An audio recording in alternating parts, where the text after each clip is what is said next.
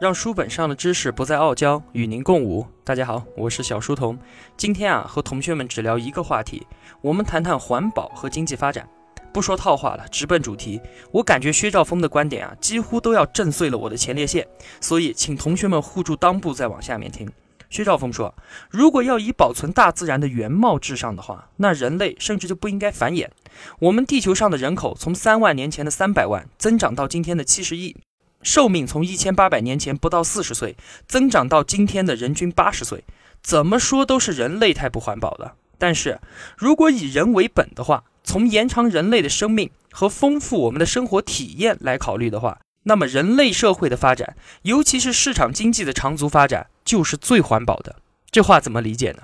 需要科普一下边际成本的概念。边际成本就是放弃了的最大的代价。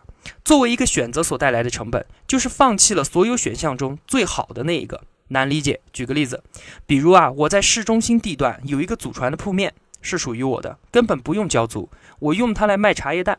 请问这个铺面有没有成本？照样有。成本啊，就是把这个铺面用作其他用途所能带来的最大收益。如果我用高租金把它租给卖金银首饰的。那么收益啊，难说比我自己卖茶叶蛋还要高。所以租给金银首饰所带来的收益，就是我铺面的边际成本。再比如说，我的生命肯定是属于我的，但是照样有成本。我用来钻研书本知识，也就放弃了钻研电脑游戏，专注找女朋友，或者是下海经商的收益。这些都是我用生命来看书的边际成本。所以啊，只要有选择，就有成本。我们是无法摆脱的，而只能努力让收益。大于成本。从经济学的角度来看啊，浪费、滥用、糟蹋和污染，它们的含义都是指收益小于成本的选择。与之相比，只要收益大于成本，那么无论用哪种资源都不是浪费，都不是污染。就如同我们喝水就不是浪费，因为健康需要；我们穿皮鞋就不算是糟蹋牛皮，因为双脚的舒适更有价值。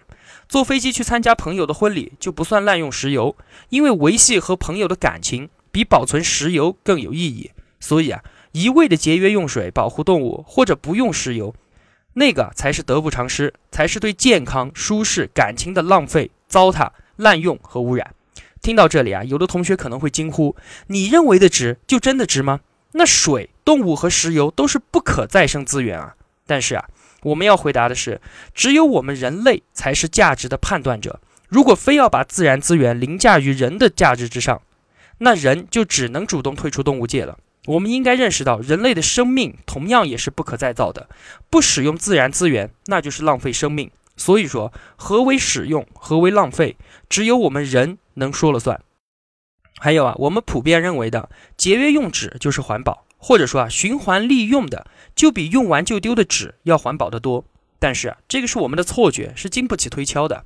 少用纸就要多用布，多用布就意味着要多用水。多用电和多用清洗剂，同样的道理，如果星巴克不用大量的水来清洗杯子，那就要用大量的电、木材、塑料生产一次性的杯子。如果非要保护濒临灭绝的鱼类，那就要关停水电站，就要烧掉更多的煤。那么保护了水资源，就伤害了森林资源；保护了森林资源，就伤害了煤资源。所以资源全部保护起来，那伤害的就是人类资源了。网上啊流行过一段视频，名字就叫做“人”。讲的是人类从五十万年前来到地球，开始捕杀动物、饲养家禽、修路搭桥、发明创造，结果生活在自己制造的由汽车、房屋、电视、冰箱砌成的垃圾堆上，最后惹怒了外星人，并被外星人压成了垃圾的过程。哈 哈问题是啊，如果人类不这样做，后果是什么样子呢？禁止捕杀动物，人类很快就会饿死或者冻死；禁止饲养家禽，全球人口至少减少一半。没有冰箱的话，只能用盐来储存食物；没有汽车和高速公路，那么人类今天习以为常的商品、医疗、文化服务还有教育，全部都荡然无存。试问，应该让什么来对落后的生活负责呢？经常都有人说，过去的生活更美好。他们觉得，不光过去生活里那些简单、宁静和人际交往都全部消失了，就连人们的道德水平都不如从前了。很多人啊，都有这样的玫瑰色的怀旧情节。他们会给我们描绘这样一幅优美的画面：想象一下，十九世纪西欧或者是北美东部的某个地方，在木板搭成的简陋房子里，一家人围坐在炉火边上，父亲大声朗读着圣经，母亲为大家准备好了牛肉炖洋葱，二姐照顾着年幼的小宝宝，大儿子从水缸里舀水倒进餐桌上每个人的杯子里，大姐在马厩里喂马。外面的世界没有汽车发出的噪声，没有贩毒，牛奶里面也绝对不会有三氯氰胺，一切都如此宁静安详。窗外鸟语花香，呵呵，算了吧，拜托少来了。真实的世界哪里是这么一回事？它应该是这个样子的。虽然这是农村里面家境最好的一户人家，正在读书的父亲仍然会因为柴火冒出来的烟使劲咳嗽个没完。早晚会患上支气管炎，小宝宝哭个不停，是因为他得了天花，隔不了多久就要死掉。他的二姐很快就要嫁给一个酒鬼丈夫，成为别人的奴隶。大儿子倒出来的水有一股奶牛的味道，因为奶牛跟人在同一条小溪里面取水。牙疼折磨着母亲，就算做出来的东西再好吃，母亲也是吃不下的。马厩里，邻居的房客强奸了大姐，让她怀孕了。等一生下来啊，这个孩子就要被送到孤儿院去。炖牛肉吃起来没有滋味，而且还咬不动。但是除了牛肉，平时的伙食就只剩稀粥了，因为这个季节没有水果和沙拉。他们用木头的勺子从木头的碗里面吃饭。蜡烛太贵，只能靠着炉火看东西。全家人没有一个人看过戏，没有一个人画过画，更没有一个人听过钢琴演奏。所谓的学校教育，就是让偏执的郊区牧师教上几年枯燥的拉丁语。父亲只经过一次城。但路上的花费啊，就用了他一个星期的工资。其他人啊，从来没有离家超过十五英里。女人们每个人有两条羊毛裙子、两件亚麻衬衫和一双鞋子。父亲的外套花了他一个月的工资，但现在外套却长满了虱子。地上铺着草垫当床，孩子们需要两个人挤在一张床上。至于窗外的鸟，明天就会被男孩吃到肚子里。哈哈，这个故事啊，才是真实的。但是啊，听起来是不是口味有点重？我们换个清淡的，带大家看看一九零零年纽约的一张大街照片。街上啊布满了马车留下来的马粪，还有旁边一幅漫画，画了一个戴着巨大防尘面罩的市民。马粪晒干以后变成了马粪干，遭车轮碾压之后啊变成了粉末，随风飘扬在空气里面。当年的空气污染啊可比今天更严重，哪怕马粪是有机的。试想一下，现在我们把吸霾换成吸粪，我的天哪！事实上啊。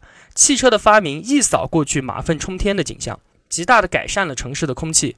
今天我们对空气质量的不满，乃至对食品安全和商品质量的挑剔，其实啊，都是因为生活标准日益提高造成的。经济发展是极大的改善了我们的生活，而不是相反。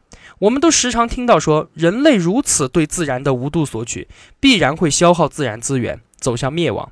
薛教授的回答是：人类可能会灭亡。但肯定不是因为耗尽了自然资源，人类今天可以取用的自然资源是越来越多，人类饿死的机会是越来越低，生存的空间是越来越大。仰望一下星空吧，要耗尽自然资源，人类何德何能啊？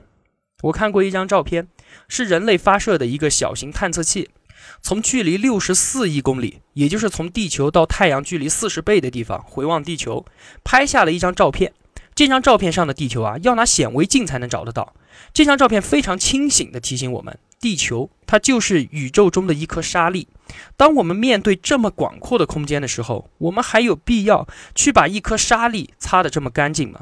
因为资源，如果从宇宙这种尺度上来看啊，它就是无限的。我们思考环保问题的角度是放在地球上来思考的。如果我们把眼光放到宇宙的尺度，再来看待我们的文明发展呢？不要觉得向宇宙索取资源或者是移民是多么遥不可及，是多么大的技术困难。当年啊，阿波罗登月的时候用的计算机内存只有六十三 K，而我们现在随便掏个手机出来，内存都是一百多兆。但是啊，当时依然可以完成像登月这样的壮举。那我们走到地球资源尽头的时候，真的还没有办法向宇宙迈出那一步吗？我不信。经济分析啊是中性的，它只把有待权衡的选项清楚地展现出来。在人与自然之间，如果偏向自然，那么只有减少人口、简化人类活动、缩短人类寿命；那如果偏向人类呢？我们就集中思考如何提高资源的综合利用率。但是啊，有趣的是，我们大部分人都在思想和言论上偏向自然，而在行动和选择上偏向人类。